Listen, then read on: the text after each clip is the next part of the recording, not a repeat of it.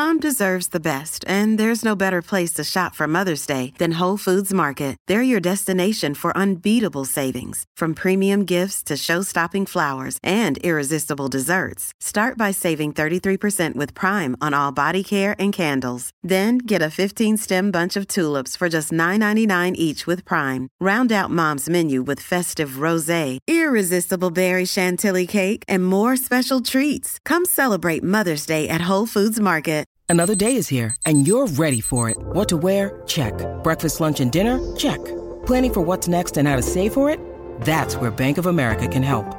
For your financial to-dos, Bank of America has experts ready to help get you closer to your goals. Get started at one of our local financial centers or 24-7 in our mobile banking app. Find a location near you at bankofamerica.com slash talk to us. What would you like the power to do? Mobile banking requires downloading the app and is only available for select devices. Message and data rates may apply. Bank of America and a member FDIC. Cuando el TDAH se mete con nosotros, tenemos que hacer algo. De lo contrario, no va a dejar espacio sin complicar. Si te dijeron o crees que tu problema es convivir con el TDAH, sumate a nuestros podcasts. Si bien no hay recetas milagrosas, sí podemos hablar de una vida mejor. Bienvenidos a un episodio más de Espacio TDAH. Hola Ma, ¿cómo estás en este día de hoy? De 21 grados en invierno.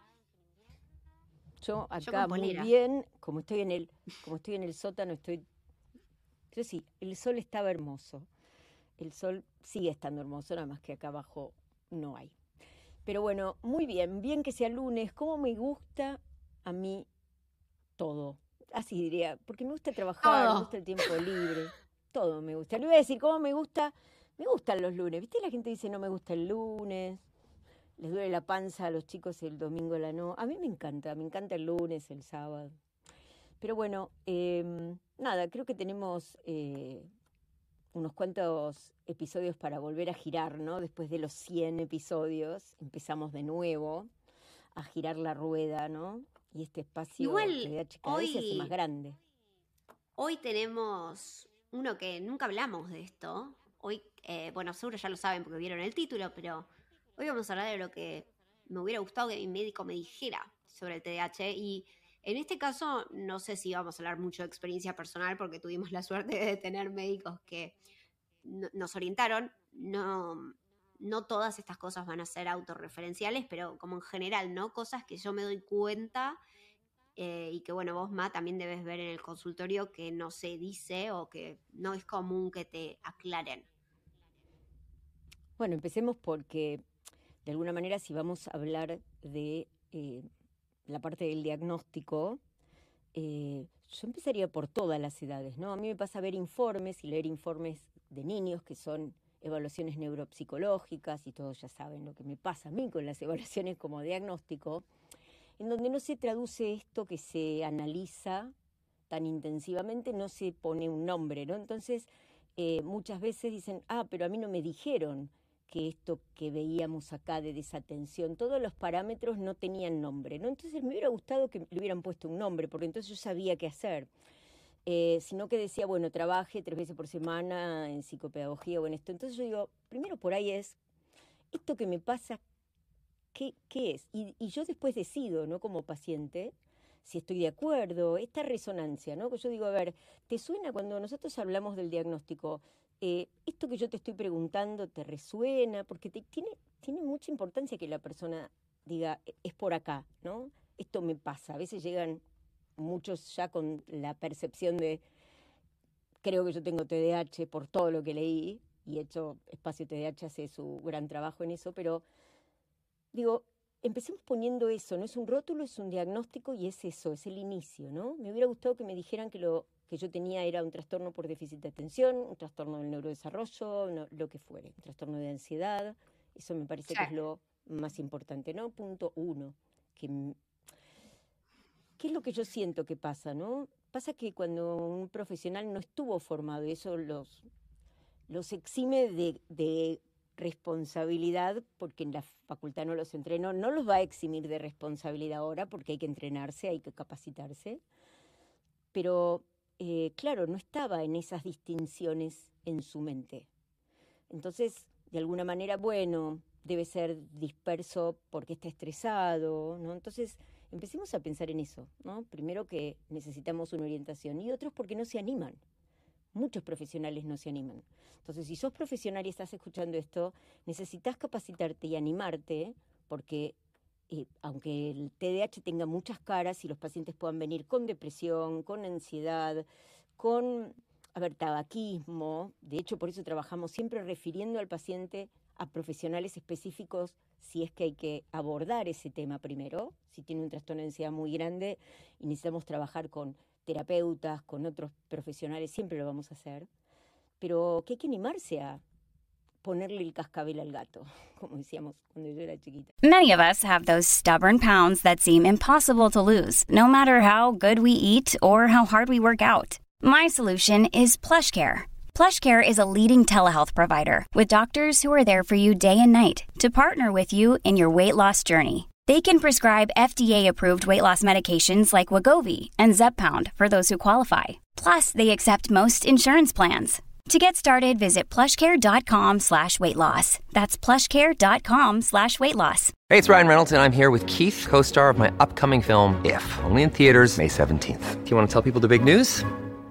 All right, I'll do it. Sign up now and you'll get unlimited for $15 a month in six months of Paramount Plus Essential Plan on us. Mintmobile.com slash switch. Upfront payment of $45 equivalent to $15 per month. Unlimited over 40 gigabytes per month. Face lower speeds. Videos at 480p. Active Mint customers by 531.24 get six months of Paramount Plus Essential Plan. Auto renews after six months. Offer ends May 31st, 2024. Separate Paramount Plus registration required. Terms and conditions apply if rated PG.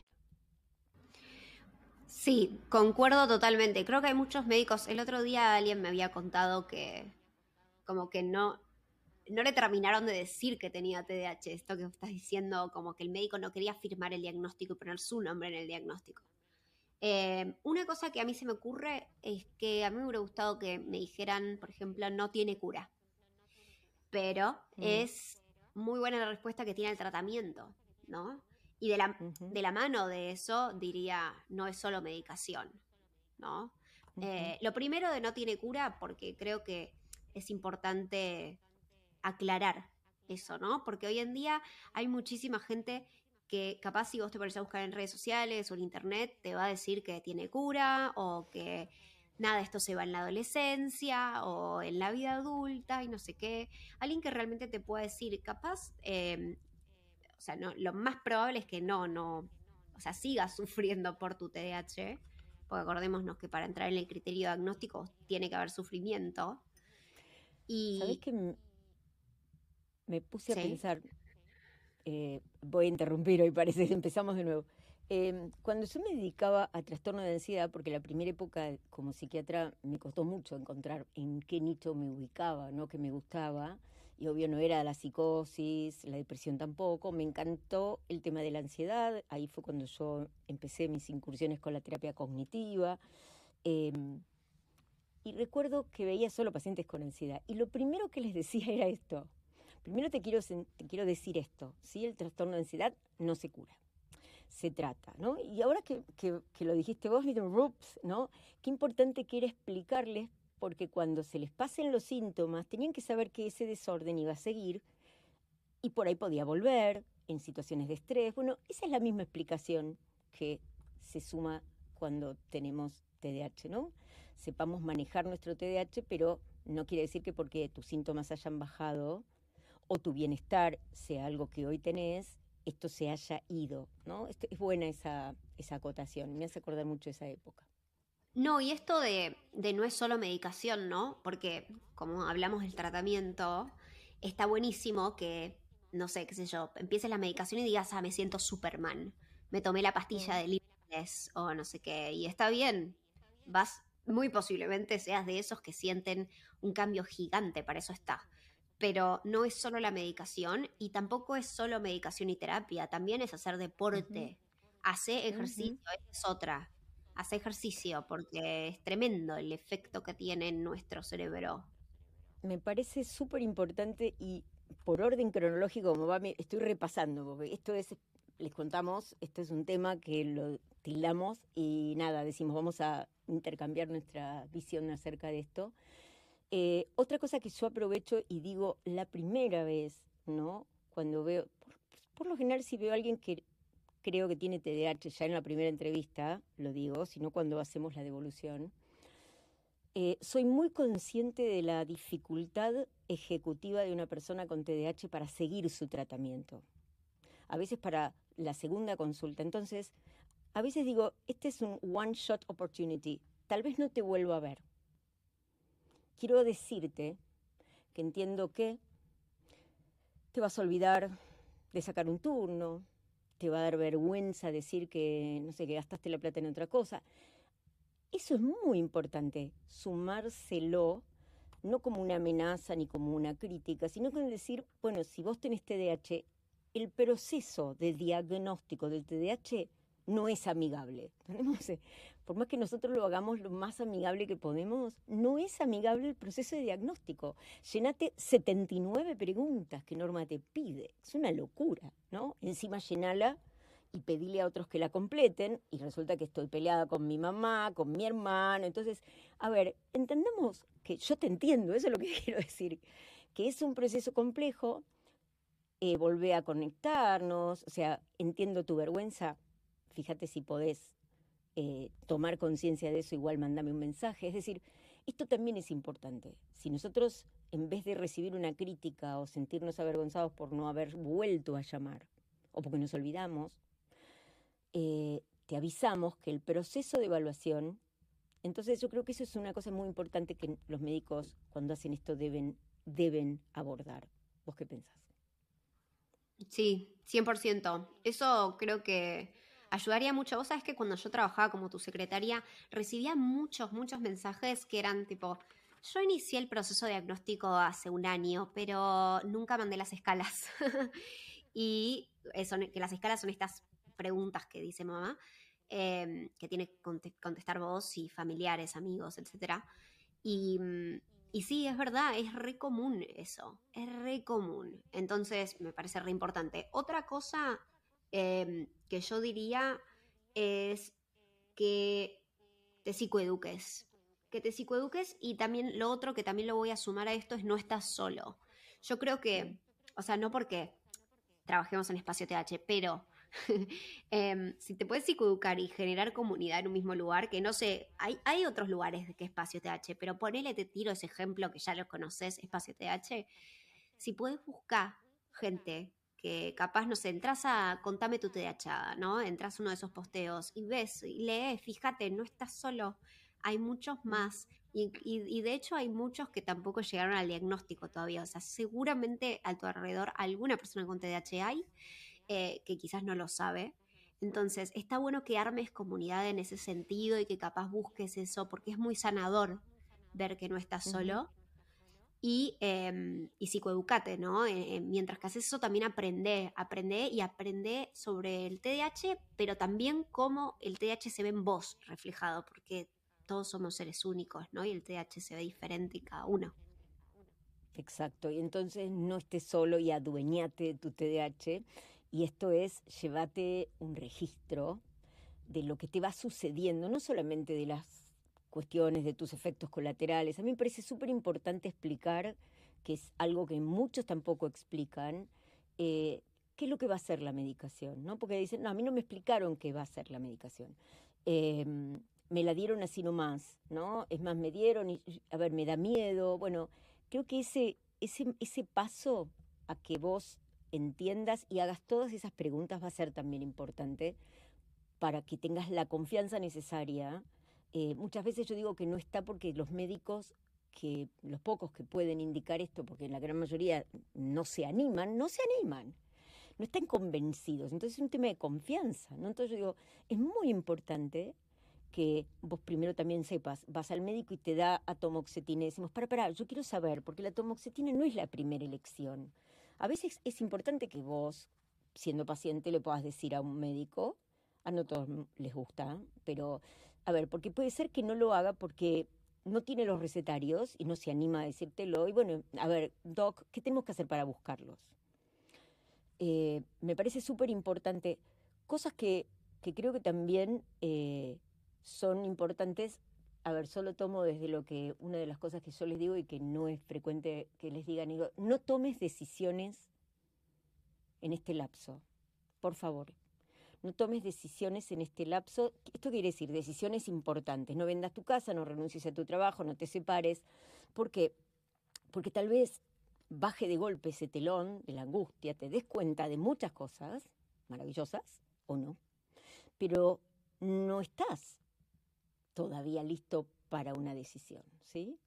Y hasta ahí te acompañaron, por ejemplo, ¿no? Tus padres, tu pareja, tus hermanos. Entonces, ojo porque cada uno de nosotros hace lo que puede.